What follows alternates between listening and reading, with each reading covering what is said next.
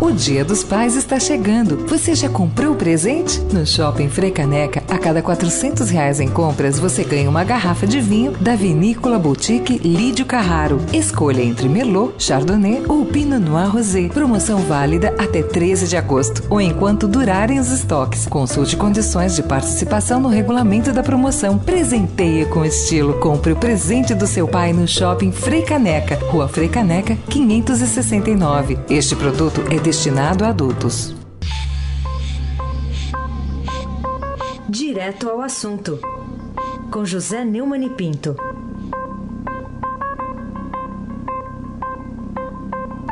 E chegou a hora dos comentários a gosto. Bom dia, Neumann.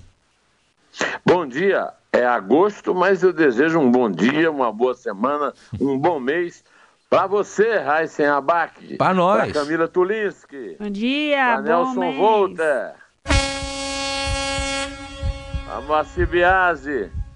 Para Emanuel Bonfim. Para o ouvinte, todos os ouvintes nossos da Rádio Eldorado 107.3 FM. Raíssen Abac. Então vamos lá, começando agosto, qual é o estado de espírito da população brasileira à espera do julgamento do plenário da Câmara sobre o processo por corrupção passiva a ser aberto ou não aí contra, contra o presidente Michel Temer, hein?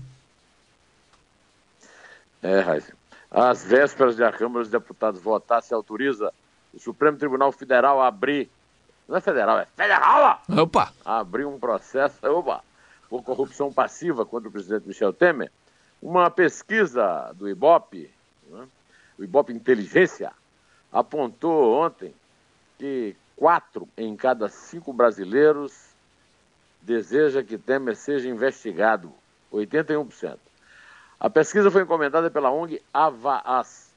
E nela, o Ibope Inteligência ouviu mil pessoas por telefone entre 24 e 26 de julho, perguntando o seguinte: o senhor ou senhora acredita que os deputados federais devem votar a favor ou contra abertura do processo que torna o presidente Temer réu por crime de corrupção.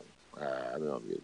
81% disseram a favor, 14% contra, 5% não souberam ou não quiseram opinar.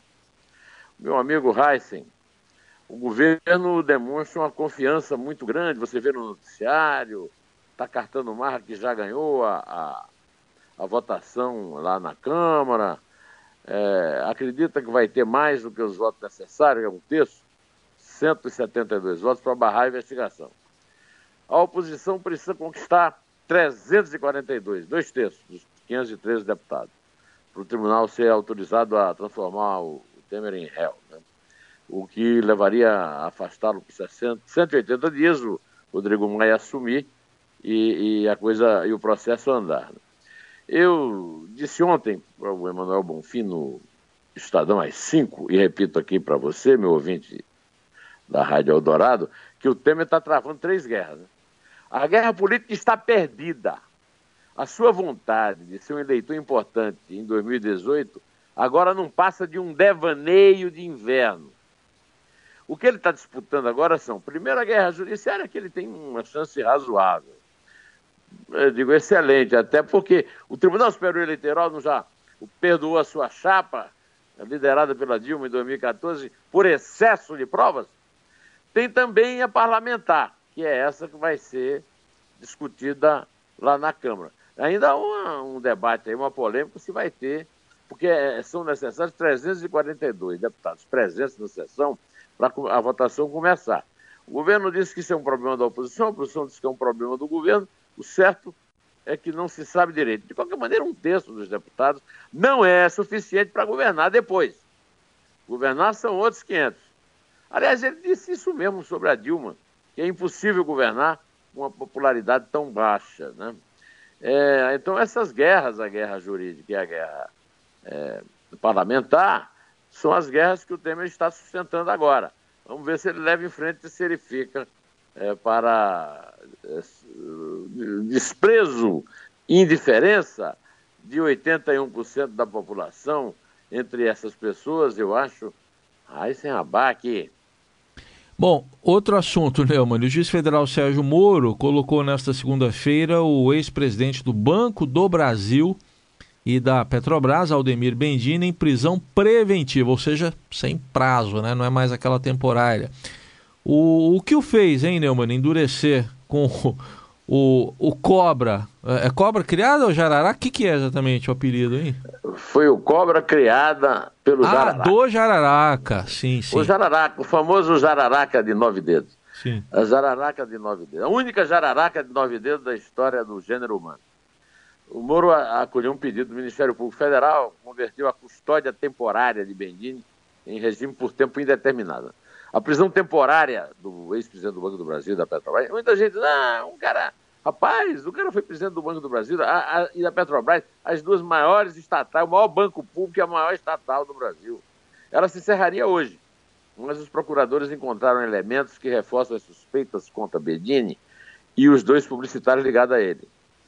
É, segundo o, o, o, Ministério Público Federal, na busca e apreensão efetuada na casa de Aldemir Bendini, foram encontradas anotações que corroboram o depoimento dos colaboradores e revelam que, de fato, Ademir Bendini informava-se ativamente sobre o arrolamento da dívida da Odebrecht Industrial, que baseou seu pedido inicial de propina a Fernando Reis, que é um dos delatores lá dos 78 lá da Odebrecht, né?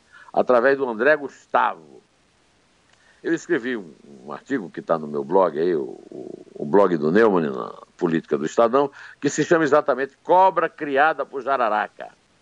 O Bendini vai ter tempo para pensar no passado e decidir se deve contar tudo de suas administrações desastradas. O Banco do Brasil tem 200 anos. Foi criado, foi fundado por Dom João VI. E esse cara jogou no lixo com as bênçãos de Lula. Dilma e Temer, que era o vice de Lula, essa a reputação dessa instituição. E depois foi lá vender um migué, né? chama-se migué lá em Mogi das Cruzes, né? É. Um migué é. de que ia moralizar a Petrobras e foi, na verdade, para esconder prova, queimar prova. Faz muito bem estar tá preso e é bom ele pensar bem se não vai contar tudo para desvendar os crimes que assolaram o Brasil naqueles tempos e continuam assolando sem abaixo. Bom, falando em crimes, Rodrigo Janot, procurador-geral da República, pediu pela terceira vez a prisão do senador tucano Aécio Neves. E aí, Neumann, será que dessa vez sai ou, ou o Supremo vai continuar mantendo Aécio solto?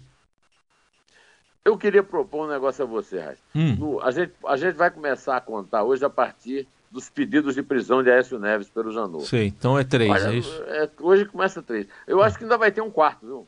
É. é mas aí vamos esperar, né? Vamos. É, num recurso apresentado no Supremo Tribunal Federal ontem, a Procuradoria-Geral da República pediu pela terceira vez, um, dois, três, a prisão do senador Aécio Neves, do PSDB de Minas, no curso da investigação aberta contra o Tucano a partir das delações do grupo JF lá do Joesley Batista, né, que controla a JBS.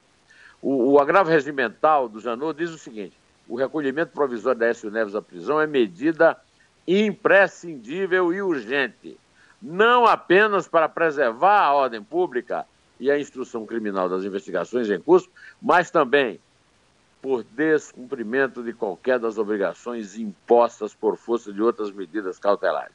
Em, em, em suma, o que o Janot quis dizer aqui foi como você diz lá em, em Mogi, que o, o Aécio está vagando e rondando hum. para o que a justiça decide sobre ele.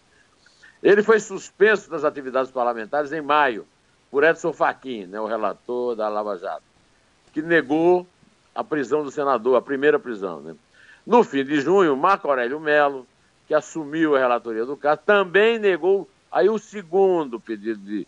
Quando a gente for contar hoje para sair, vamos lembrar disso e decidiu, por outro lado, suspender a restrição que havia sido imposta, devolvendo a essa ao Senado. É bonzinho, brasileiro é bonzinho, como dizia a, a menina lá, a mulher do. do a Kate Lira. A Kate Lira, é. mulher Kate do, Lira. do Carlinhos Lira. Do Carlinhos Lira. É. A, a Procuradoria-Geral recorreu agora, né? E vai estar tá pedindo um novo pedido encaminhado ao Marco Aurélio Mello. Segundo o broadcast político do Estadão, o ministro vai manter a decisão. É claro, uma coragem, ele adora soltar um magnata. Pedir a manifestação de defesa da Écio Neves e, em seguida, levar o recurso para julgamento na primeira turma, que é ele, Alexandre Moraes, Luiz Roberto Barroso, Rosa Weber e Luiz Fux. A, a, a, a primeira turma costuma ser rigorosa, vamos ver se vai ser dessa vez. O Aécio foi denunciado em 5 de junho pela PGR pelos crimes de corrupção passiva, obstrução à investigação de organização criminosa. É um dois dos três crimes, dos três crimes pelos quais o, um por um o, o tema já está sendo acusado, né? É, pelos outros dois parece que vem depois. O, o Batista, numa delação premiada, entregou uma gravação em que a Aécio pede a ele duas milhas, dois milhões para pagar um advogado. É, baratinho o advogado. Por que, ele não recorre a um dativo, né? Em ações controladas, a Polícia Federal e a Procuradoria-Geral da República obtiveram imagens mostrando um primo de Aécio, Frederico Pacheco de Medeiros, além do assessor daquele Zezé Perrella, o Menderson Souza Lima, recebendo pacotes de dinheiro, igualzinho o Rodrigo da Rocha Loures e a PGE. Da mesma forma que entende que o Rodrigo Rocha Loures levou os 500 mil lá para o Temer, acha também que esses valores da propina tinham como destinatário o grande líder da oposição brasileira, Aécio Neves, o neto de Tancredo. O, o Heisen, hum. é, talvez você que foi lá, trabalhou na justiça na época do Ivan Sartori, lá em Mogi, lá no cartório, Sim. Pode, pode me ajudar a esclarecer um dos grandes mistérios da justiça brasileira. É. Os tucanos nunca são presos. É. Foram eles que inventaram o mensalão. Os réus do mensalão do PT já foram condenados, presos, soltos e até perdoados.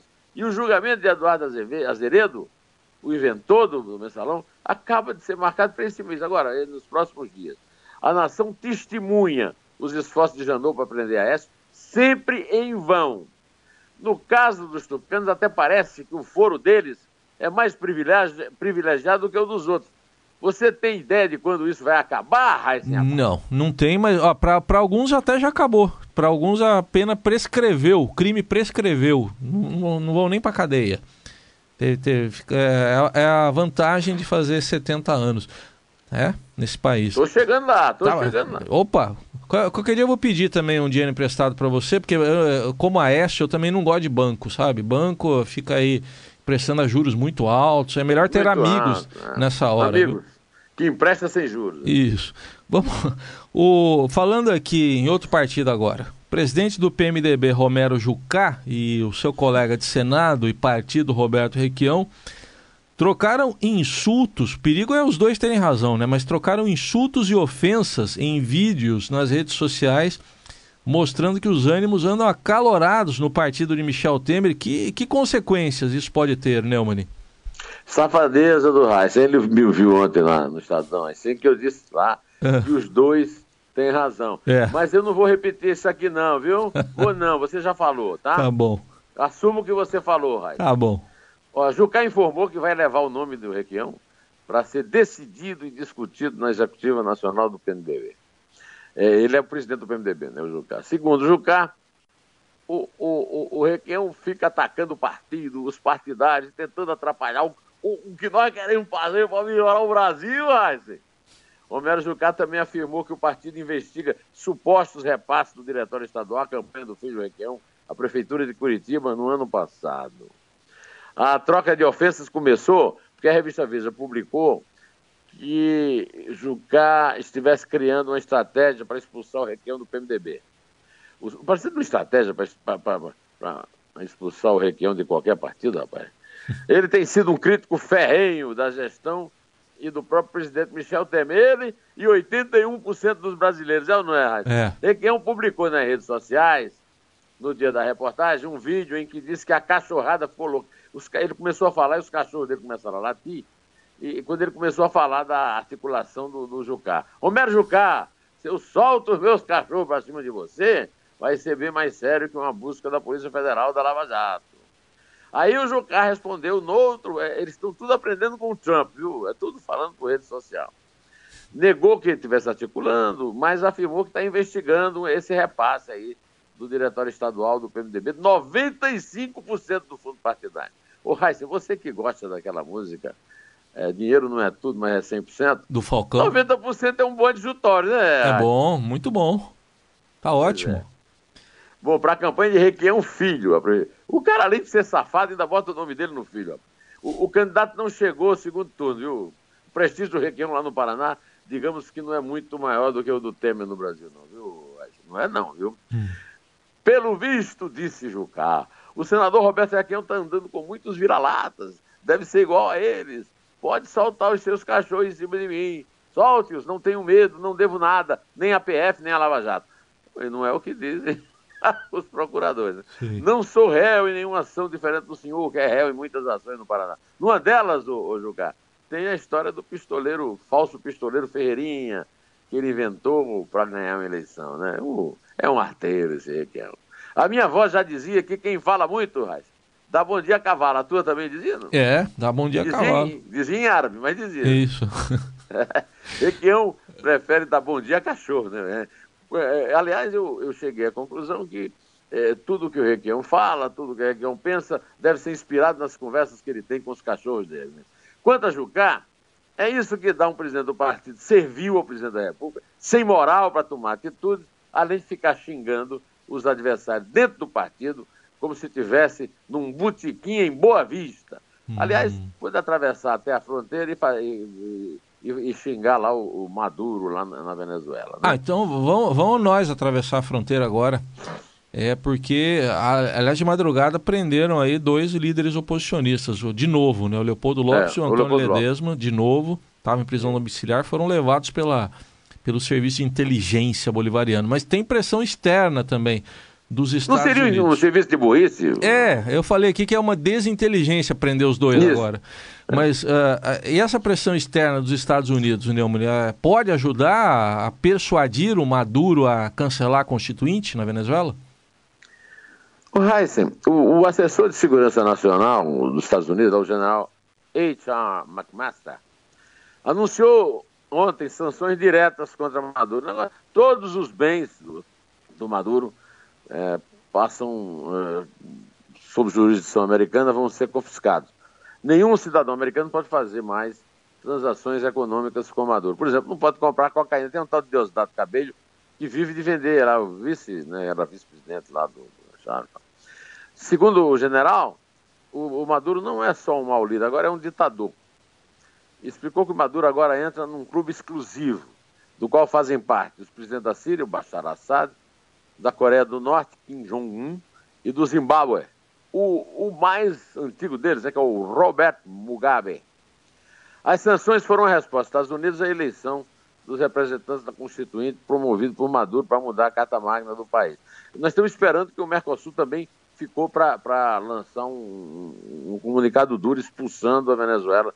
Embora que o Mercosul é uma grande porcaria, não serve para nada, então a Venezuela não vai perder nada. Agora, não, não poder movimentar o dinheiro nas contas nos Estados Unidos deve ser complicado lá para o Maduro, hein? De qualquer maneira, o, todos nós sabemos que essa constituinte é uma tentativa de consolidar a ditadura do chavismo na Venezuela, é, enquanto o Maduro conversar com passarinhos é, que transmitem a voz dos Chaves. Né?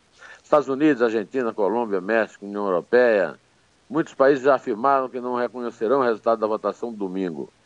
Agora o Maduro disse o seguinte: ou você está com Trump ou está com a Venezuela.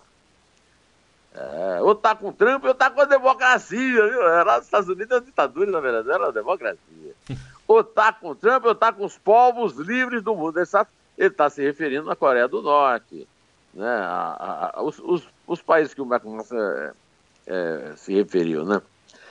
O, o mundo livre é muito. Né? São algumas decisões que expressam a sua impotência, seu desespero, seu ódio. Parece que ele viu o, o, o, o vídeo lá do Requião e o do, do Jucá. Né? Expressam o caráter de magnata do imperador dos Estados Unidos. Não obedeço a ordens imperiais de governos estrangeiros, disse Maduro, um discurso transmitido por rede nacional de televisão a partir da sede do Conselho Nacional Eleitoral. As sanções americanas são bem-vindas. Agora eu quero lembrar que a Rússia, a China e o Papa Francisco dão apoio ao Maduro, ao lado, por exemplo, da Gleisi Hoffmann, do PT, da esquerda latino-americana. esse Papa Francisco é um farsante, meu amigo Heisenberg. Agora vamos falar de uma coisa mais humana aqui, viu, Heisen? Eu queria, eu queria dizer para você, para os ouvintes da rádio Eldorado, inclusive para Camila, para o Nelson, para o Emanuel, os famosíssimos versos das Meditações 7 de John Donne. Nenhum homem é uma ilha isolada. Cada homem é uma partícula do continente, uma parte da terra. Se um torrão é arrastado para o mar, a Europa fica diminuída, como se fosse um promontório, como se fosse a casa dos teus amigos ou a tua própria. A morte de qualquer homem diminui-me, porque sou parte do gênero humano. E por isso, não pergunte por quem os sinos dobram. Eles dobram por ti, por todos nós. Esses versos são belíssimos, foram usados como epígrafes no famoso From Whom the Bells Stall, o romance pra, Por quem os sinos dobram, de 1940, do meu ídolo Ernest Hemingway. Neste primeiro comentário de agosto, Heisen, mês do desgosto, eu podia ter falado da possibilidade do rombo fiscal, mas eu prefiro registrar que o corpo do bebê Arthur Cosme de Melo foi sepultado ontem. Durante o cortejo, Heisen, a pequena urna branca foi carregada no colo dos pais do menino até uma das gavetas do cemitério Nossa Senhora das Graças, que fica na região central do município. Heisen, todos nós estivemos carregando essa urninha branca, Heisen. O Brasil inteiro. E eu quero pedir ao almirante Nelson Volter para tocar uma música de Gabriel Pensador, que é o Requiem, de nosso susto permanente nesse país de Lula, Dilma, Temer e Aécio. Bala perdida, Gabriel Pensador, Almirante Nelson. Me beija, me abraça, me passa o café e me deseja boa sorte, que seja o que Deus quiser, porque eu tô indo pro trabalho com medo da morte. Nessas horas eu queria ter um carro forte Pra poder sair de casa de cabeça erguida E não ser encontrado por uma bala perdida. Querida, eu sei que você me ama Mas agora não reclama, eu tenho que ir. Não se esqueça de botar as crianças debaixo da cama. Nós também temos que ir, Raizen é, Vamos lembrar ir. o número de pedidos de prisão de Aécio Neves Bojador Então vamos lá, é três. Já foram duas. Agora eu falo um, é isso? Uma Uma Inter. Bem mais comum do que morte natural. Nem dá mais capa de jornal. Tchau, se eu demorar, não precisa me esperar pra jantar. E pode começar a rezar. Pra variar, estamos em guerra.